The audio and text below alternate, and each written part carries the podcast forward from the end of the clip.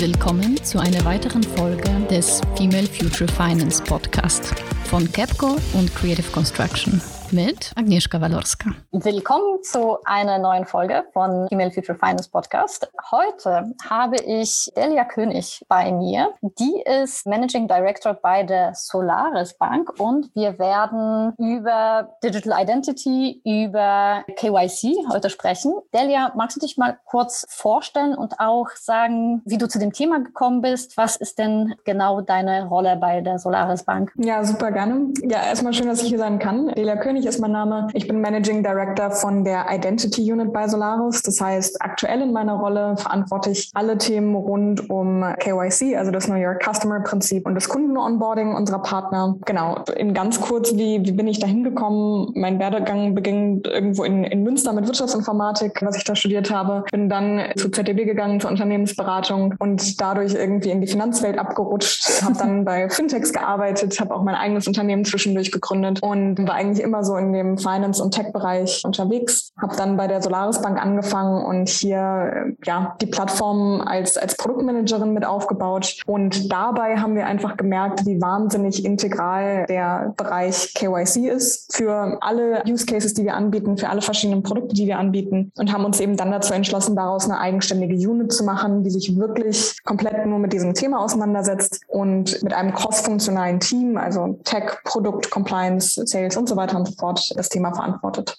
Sehr spannend. Bevor ich jetzt gleich weiter nachbohre, hier mal ein kurzer Hinweis an alle Zuhörerinnen und Zuhörer. Ihr könnt uns natürlich abonnieren oder folgen, wie das bei einigen Plattformen heißt, auf all den Podcast-Plattformen, die es gibt. Und dann kriegt ihr die neue Folge alle zwei Wochen automatisch in die App. Und sharen und liken dürft ihr natürlich auch. Aber jetzt zurück zu dem Thema KYC und Identity. Viele, die jetzt sagen wir mal rein aus der Bankenbranche kommen, wissen natürlich, was das heißt. Aber vielleicht magst du noch mal kurz erklären, was heißt es eigentlich? Warum ist es wichtig? Und was findest du denn persönlich an dem Thema so spannend? Also, warum ist das Thema KYC, Know Your Customer, wichtig? Das ist letztendlich ganz einfach. Wir als Bank müssen wissen, wer unsere Kunden sind, um sicherzustellen, dass deren Gelder auch sicher sind und damit kein, ich sag mal, Schmuh gemacht wird. Also damit nichts Unrechtes gemacht wird, dass es keine Geldwäsche gibt, keine Terrorismusfinanzierung und, und, und. Dafür ist der KYC-Prozess so mehr oder weniger das Einlasstor, wo man eben überprüft, wer die Personen sind, die zum Beispiel Konten eröffnen wollen, Kredite in Anspruch nehmen wollen oder, oder, oder. Und damit stellen wir sicher, dass das Geld gut verwahrt ist und nicht in die falschen Hände kommt. Was ich daran spannend finde, konkret, ich glaube, für mich war es schon immer so, wenn ich Produkte auch gebaut habe mit meinen Teams, ich fand es immer spannend, in einem regulierten Raum zu versuchen, so innovativ wie möglich zu sein. Also trotz der, ich sag mal,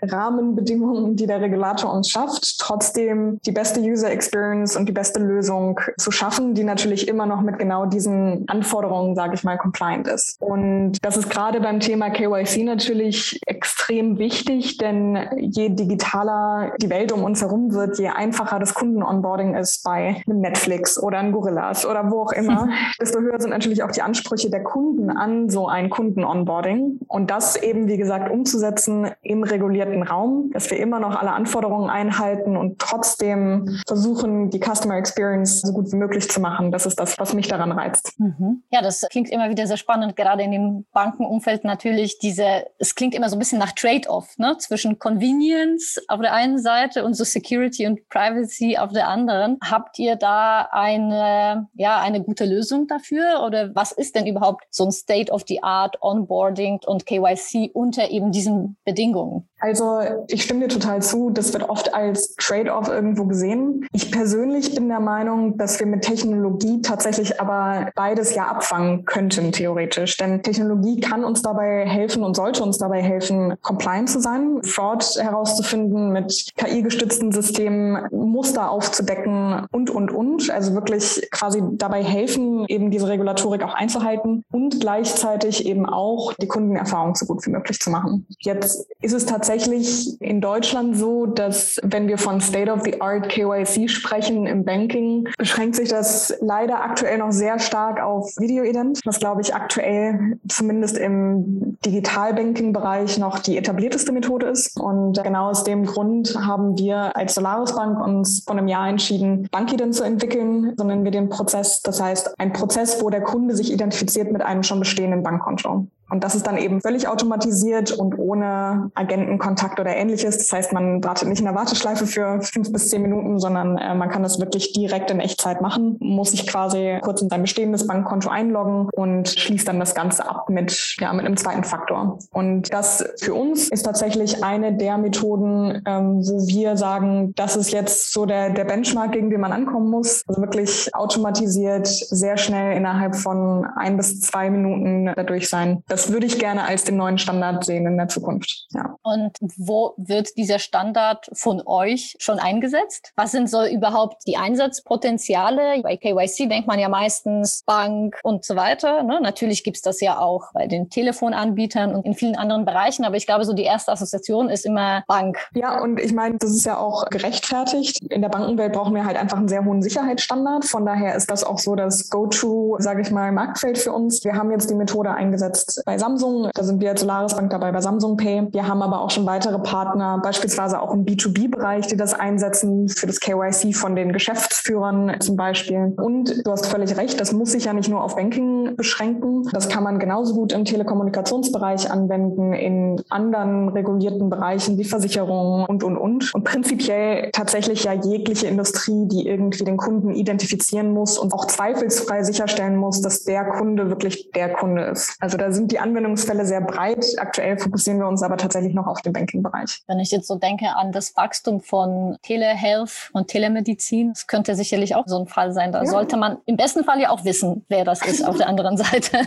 Das ist richtig, ja. Und ich meine, je mehr Services auch digital angeboten werden, desto wichtiger ist ja auch die zweifelsfreie Identifizierung der Kunden. Denn das ist ja letztendlich auch das, was mit Banking passiert. Damals ist der Kunde noch in die Filiale gegangen und der Bankenmitarbeiter kannte im Zweifelsfall die Person, weil sie zwei Straßen weiter gewohnt hat auf dem Dorf. Das ist halt jetzt mittlerweile einfach anders. Und damit sind natürlich auch die Angriffsvektoren ganz andere im Sinne von Fraudversuchen und dergleichen. Das hat sich einfach maßgeblich geändert. Das ist ein gutes Stichwort. Was sind denn die größten Herausforderungen, die du eben von der Perspektive zum Beispiel auch Cybersecurity für das digitale Identverfahren siehst? Ja, also das ist quasi das, was ich meinte. Vor weiß ich nicht wie vielen Jahren sind die Bankräuber noch in die Filiale gegangen mit Revolvern bewaffnet, Bonnie und Clyde mäßig und, ähm, und haben da versucht, das Geld rauszukriegen. Jetzt mittlerweile ist es halt viel, viel unsichtbarer, diese ganzen Versuche eben an Kundengelder zu kommen. Und das letztendlich ist natürlich auch die Herausforderung, sowas dann eben trotzdem sichtbar zu machen und abzufangen und Prävention zu betreiben, also dem wirklich zuvorzukommen. Und wenn wir da über die verschiedenen Schemata äh, nachdenken, die wir auch aktuell so sehen, ist ein ganz großes Feld tatsächlich das Feld Social Engineering. Also zu versuchen, unahnende Personen reinzutricksen, beispielsweise Konten zu eröffnen. Das kann passieren im Videoidentverfahren zum Beispiel dadurch, dass, weiß nicht, jemand kommt und dir jetzt sagt, hier möchtest du nicht eine Videoidentifizierung machen, dann gebe ich dir 10 Euro als Dankeschön. Oder aber gab auch eine große Masche bei Postident vor einer Weile. Da wurden Leuten, die eine Wohnung gesucht haben, denen wurde eine ganz tolle Wohnung gezeigt, dann wurde ihnen Postident-Coupon gegeben und der angebliche Vermieter hat gesagt, jetzt geh doch bitte zur Postfiliale, ich möchte gerne wissen, wer du bist, damit du als Kandidat überhaupt in Frage kommst. Und halt solche Maschen, auch beim Online-Banking mit Phishing ist es ja was ähnliches. Also einfach, die, wie gesagt, die Kunden da reintricksen, ihre Identität und ihre persönlichen Daten und Authentifizierungsmerkmale aufzugeben. Das ist wirklich ganz, ganz schwer. Denn bei solchen Verfahren ist es natürlich auch so, dass man als Bank wirklich einfach viel Bildung auch an den Kunden betreiben muss, damit der Kunde oder generell auch die Gesellschaft tatsächlich sich bewusst ist, dass, dass solche Maschen existieren. Das ist das eine. Und das andere ist natürlich auch, dass technologisch einfach die Versuche extrem gut werden. Also wenn wir uns Deepfake-Technologie angucken, was man damit machen kann und dass natürlich auch solche Technologien gerade die Integrität von so einem Videoident-Verfahren angreifen könnten, das sind schon Dinge, die müssen wir alle, also in der Bankenindustrie im Kopf haben, muss natürlich auch der Regulator im Kopf haben, um dementsprechend dann Regulierungen aufsetzen zu können, die eben solchen Fraud-Versuchen zuvorkommen. Und vielleicht noch ein Gedanken, den ich dazu teilen möchte. Eine ehemalige Compliance-Kollegin von mir hatte das mal gesagt und und ich fand es sehr einprägend irgendwie. Diese Fraudster, die, die Betrüger, die versuchen, Geldwäsche zu betreiben oder was auch immer, die machen das ja tatsächlich auch. Das ist wie ein Vollzeitjob für die. Also das, mhm. das heißt, die, die arbeiten wirklich jeden Tag Vollzeit daran, sich zu überlegen, was sie alles Neues machen können, wie sie die neuen Sicherheitsmaßnahmen austricksen können und, und, und. Und genau so müssen wir dann eben auch hinterher sein, einen Schritt voraus zu sein und nicht einen Schritt hinterher, sondern halt jetzt uns schon zu überlegen, was, was wären denn sinnvolle Betrugsversuche und denen dann quasi schon zuvorzukommen. Und das ist natürlich eine Riesenaufgabe. Absolut. Ich meine, man hat ja gesehen jetzt an den beiden ganzen Enthüllungen nach und nach von den letzten großen Ransomware-Attacken, ne, dass es ja de facto nicht nur Profis sind, sondern eigentlich Konzerne letztendlich, ja. die, die sich darauf spezialisieren. Ganze Organisationen, die Wissen teilen, die besser werden. Ja, wie gesagt, die das einfach Vollzeit machen. Ja, also ein, sicherlich ein spannendes Thema. Ich denke,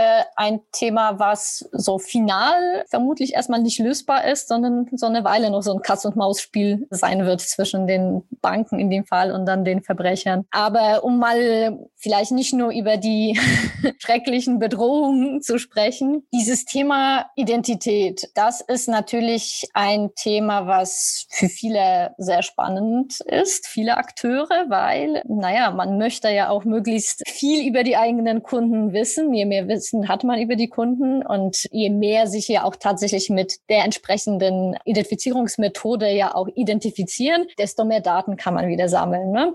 Und deswegen spielen dann natürlich ja auch die großen Tech-Konzerne auch mit und Apple natürlich ja auch ziemlich vorne mit dabei mit den Vorstößen. Was glaubst du, in welche Richtung wird das gehen? Wer hat da die besten Chancen, wenn es um die Identität der Kunden geht? Hm, das ist eine gute Frage. Also ich glaube, wenn man sich jetzt aktuell das Thema digitale Identitäten, Status quo Juli 2021 anguckt, dann ist es definitiv so, dass die ich sage jetzt mal die GAFAs, um das mal grob zu verallgemeinern, irgendwo die Nase vorn haben. Das ist schon so. Und ich glaube, das ist, weil wir eben, und mit wir meine ich jetzt innerhalb von Deutschland oder innerhalb von der EU, noch keine gute Alternative geschaffen haben, die dagegen eben antreten könnte. Und ich glaube, oder das ist zumindest mein Verständnis, dass die EU eben genau das angehen möchte mit ihrem Vorstoß zur digitalen Identität. Das ist im, das ist jetzt noch gar nicht so lange her, ist im Juni rausgekommen, womit sie quasi allen allen EU-Bürgern den Zugang zu einer sogenannten ID-Wallet ermöglichen möchten. Das heißt, dass man als Nutzer im Sinne einer Self-Sovereign Identity diese eben nutzen kann, um sich bei Services anzumelden, um seine Daten weiterzugeben und eben, und das ist der Gedanke hinter Self-Sovereign Identity, wirklich selbstbestimmt mit seinen Daten umzugehen. Und das ist eben das, was die GAFAs in dem Sinne nicht haben. Das ist halt sehr begrenzt und selbstbestimmt, was man da wie teilt und wohin das geht und mit welchen kommerziellen Absichten das dann irgendwie am Ende Ende genutzt wird, sondern dabei ist wirklich der Gedanke, dass eben die Person oder im weiteren Sinne auch eine Organisation oder sogar eine Maschine seine Daten teilen kann an verschiedene Services, so wie man es für richtig hält und eben transparent weiß, was wurde geteilt, wie wird es verwendet. Könnte man aber an der Stelle argumentieren, wenn man jetzt vielleicht etwas staatskritisch ist, naja, dann gebe ich lieber meine Daten dem Konzern, ja, dann ist es zwar kommerziell, aber das hat dann nicht der Staat, dem ich im Zweifel nicht so traue. Ja, ähm, könnte man. Das dahinterliegende Prinzip bei der Self-Sovereign Identity ist allerdings ja eher wirklich darauf ausgelegt, dass es ein dezentrales System ist. Das heißt, dass da kein Vermittler in der Mitte steht, also kein zentraler Server in Deutschland, der die Daten alle hat und der gehackt werden kann, wenn alle Daten weg oder ähnliches, sondern dass es eben wirklich dezentral organisiert ist und dementsprechend man eben auch die Hoheit über diese Daten hat und dass die nicht irgendein Middle Player am Ende hat und nutzen kann. Und gibt es schon sagen wir mal, staatliche oder überstaatliche, wir sprechen jetzt von der EU zum Beispiel, Lösungen, die bereits existieren, die man sich als gutes Beispiel nehmen könnte, weil ne, so wie man sich den Zeitplan von der europäischen Identität hier angeschaut hat, das wird noch eine Weile dauern, bis da überhaupt die Technologiestandards überhaupt bekannt gegeben werden. Definitiv. Also ich bin kein Experte in jedem einzelnen EU-Land. Ich glaube, wozu ich was sagen kann, ist, wo wir gerade in, Deutschland ungefähr stehen. Da ist es so, dass ich glaube sogar schon im, im Dezember irgendwann, ich glaube zumindest ein Handelsblattartikel, drin gesagt wurde, äh, digitale Identität wird zur Chefsache gemacht. Und der Vorstoß ist der, dass, dass das jetzt eben in der kommenden Zeit, und das soll tatsächlich auch wirklich schon zeitnah passieren, also digitale Identitäten in, in der einen oder anderen Variante eben angeboten werden. Ein großes Konsortium, was es da gibt, ist die ID-Union. Die besteht aus auch vielen Praxispartnern. Ich weiß gerade gar nicht genau, wie vielen mittlerweile aus Industrie, also beispielsweise Bosch ist dabei, ähm, aus der Bankenwelt, da ist die ING ist dabei, die Commerzbank ist dabei und noch weitere und auch Technologiepartner und, und, und, die sich da eben zusammengeschlossen haben oder zusammenschließen und auch noch weiteren Projektpartnern suchen, um einen Standard zu, zu bauen und eben möglich zu machen, dass diese Self-Sovereign Identity anwendbar und nutzbar gemacht werden kann. Und jetzt ist das so der Stand, wenn wir jetzt in die Zukunft schauen würden, so zehn Jahre nach vorne, wir haben 2031, wo siehst du die Bankenwelt? Welche technologische, gesellschaftliche Trends werden diese Welt bewegen und welche Rolle wird dort eben das Thema Identität darin spielen? Also ich persönlich würde hoffen, dass wir im Jahr 2031 gar nicht mehr so groß von der Bankenwelt reden, also in Anführungszeichen Bankenwelt, sondern eher von, ja, ich weiß es gar nicht, der digitalen Welt, die, die mit der Finanzwelt zusammenarbeitet. Ich komme jetzt gerade auf keinen guten Begriff, aber was ich damit sagen möchte, ist, ich oder wir auch als Solaris Bank sehen schon den Trend, dass Finanzdienstleistungen immer mehr in Richtung Embedded Finance gehen. Also dass Finanzdienstleistungen eingebunden sind in verschiedene Services in den Alltag. Das heißt, du musst für deinen Kredit, musst du nicht mehr in die Filiale zur Commerzbank gehen oder ähnliches, sondern du machst das quasi in deinem E-Commerce, in deiner E-Commerce Experience, embedded sich das rein und das kann man mit Krediten machen, genauso wie mit Banking, genauso wie mit Wertpapierhandel oder Anlegen und, und, und, und, und. Und ich denke, dass das ein Trend ist, den wir wahnsinnig verstärkt sehen werden über die nächsten zehn Jahre. Das heißt, dass das Banking nicht mehr nur den Banken vorbehalten ist, sondern wirklich die gesamte digitale Industrie auch viel mehr Banking- und Finanzdienstleistungen anbieten kann. Und damit einhergehend und jetzt vielleicht dann zu den Trends ist natürlich auch das Thema, was wir gerade schon hatten, also Fraud Prevention, Betrugsprävention von eben Versuchen im Online-Handel. Das, das ist, glaube ich, eines der großen Themen, das angegangen werden muss. Und da eben gut aufgestellt zu sein mit, wie gesagt, KI-gestützten Systemen und dem Ganzen zuvorzukommen, ich glaube, das ist, das wird ein, ja, ein großes Thema sein im Bereich KYC und Identity. Ich bin sehr gespannt, weil wenn ich über so Zukunftsszenarien nachdenke und mir so eher die Szenarien anschaue, die in Katastrophenrichtung gehen, haben sie alle irgendwas mit Cybersecurity zu tun. ja, ja das, das wird ein riesengroßes Thema sein und ich bin auch gespannt. Ich glaube, da müssen wir auch von der Regulierung mehr hinkommen. Also, dass wir eben diesen Trend, den wir jetzt gerade in der Wirtschaft sehen und in der Finanzwelt sehen, dass wir dementsprechend auch gut und modern genug von der Regulierung aufgestellt sind. Also, dass wir eben nicht nur in der alten Bankenwelt denken, sondern eben in der neuen Bankenwelt und dementsprechend mehr Fokus darauf legen, die Systeme sicher und nutzerfreundlich zu machen, damit sie dann eben auch genutzt werden und ja, und wir den Cyberangriffen eben auch dann gewappnet sind. Ich bin sehr gespannt. Ich stelle uns schon mal einen Termin für 2031 und dann gucken wir, wie es oh geworden ist. Alles klar. Vielen Dank. Jetzt habe ich natürlich noch mal meine typischen Abschlussfragen. Es würde mich sehr interessieren, welche Buchempfehlung du für mich und auch die Zuhörerinnen und Zuhörer hättest.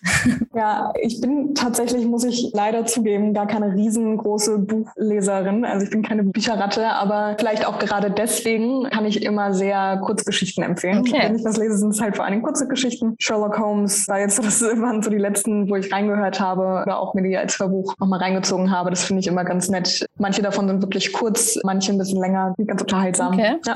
Dann kann ich dir vielleicht eins empfehlen, weil mir das jetzt, ja, als du das Thema äh, bei dem, aber wahrscheinlich kennst du das, wo wir bei dem Thema Social Engineering waren, The Art of Deception von Kevin Mitnick. Das fand ja. ich sehr spannend, da einzutauchen, um festzustellen, ja, wie viel eigentlich Hacking, wie viel das eigentlich mit Menschen und gar nicht mit der Technologie zu tun ja, hat. Ja, definitiv. Cool, vielen Dank. Aber Kurzgeschichten sind auch immer wieder was Feines. Gerade wenn man so viel zu tun hat, sehr viel Arbeit, mal einfach mal zwischendurch mal eine Pause zu machen. Genau. Muss nicht immer ein Sachbuch sein. Und würdest du mir auch vielleicht eine weitere Frauenstimme empfehlen für den Podcast? Ich kann dir ganz viele empfehlen. Viele sind noch besser als eine. also eine Frauenstimme oder ein paar Frauenstimmen, die ich super gerne hier hören würde und die ich auch sonst immer gerne höre. Also angefangen bei einer Kollegin von mir, die ich sehr, sehr schätze, Leila, die ist unsere Head of Strategy oder VP of Strategy. Die hat, glaube ich, wahnsinnig viele Geschichten zu erzählen, wie es ist, Investmentrunden zu machen, auch während einer Pandemie und ähnliches. Das ist. Hm, das klingt sehr spannend. Genau, die hat da echt viele Erfahrungen. Äh, Alina Deutsch von der DKB wurde, glaube ich, auch schon von ein paar Folgen genannt. Auch eine sehr gute Freundin von mir. Von daher, die, da kann ich auch einstehen. Die hat auch immer sehr gute, spannende Geschichten. Und ansonsten, das ist mir auf der BEX nochmal aufgefallen. Das war eine Konferenz, auf der ich vor zwei Wochen war. Da war ich zusammen mit der Lea Siering von Philip Connect. Super Frau auch. Äh, auf dem Panel saß ich auch mit der Andrea Fernandez von Alice. Mit der haben wir schon einen Termin. Also sehr gut, dann, dann passt es gut. Und auch Cornelia Stärtner war auch auf meinem Panel mit drauf. Wir sind ja gerade noch im Stealth-Mode, was wir machen. Von daher, ich bin da persönlich sehr neugierig, was da so ansteht. Vielleicht kriegt man da ja was raus. Schauen wir mal. Ja, vielen Dank. Da soll mal jemand kommen. Es gibt nicht genug Frauen für die Panels. Genau. Ja. Super, vielen Dank in diesem Sinne. Danke, dass du dabei warst. Vielen Dank für die spannenden Insights. Sehr gerne. Dankeschön.